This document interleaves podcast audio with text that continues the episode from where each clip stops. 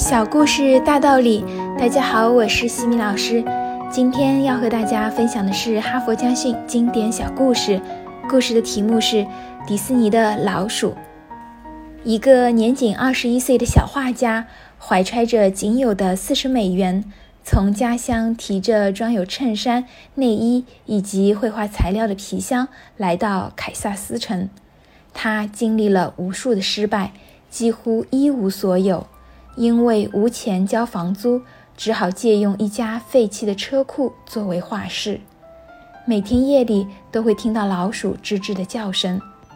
一天，他昏沉沉地抬起头，看见幽暗的灯光下有一双亮晶晶的小眼睛在闪动。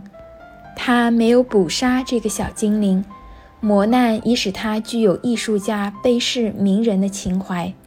往后的日子里，他与这只小老鼠朝夕相处，经常会在黑暗中，你看着我，我看着你。艰难的岁月中，他们仿佛建立了一种默契和友谊。不久，他离开了凯撒斯城，去好莱坞制作一部卡通片。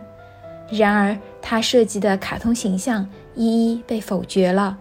他再次品尝了失败的滋味。他穷得身无分文。多少个不眠之夜，他在黑暗中苦苦思索，甚至怀疑起自己的天赋。突然，他想起了那双亮晶晶的小眼睛，灵感像一道电光在黑夜里闪起来。小老鼠，就画那只可爱的小老鼠，全世界儿童所最喜欢的卡通形象——米老鼠，就这样诞生了。他就是大名鼎鼎的奥尔特·迪斯尼。从此以后，他凭着自己的才干和灵感，一步步筑起了迪士尼大厦。上苍给他的并不多，只给了他一只小老鼠。然而，他抓住了。对奥尔特·迪士尼来说，这只小老鼠价值千万。哈佛箴言：我们拥有身边的万物，但我们却经常说自己一无所有。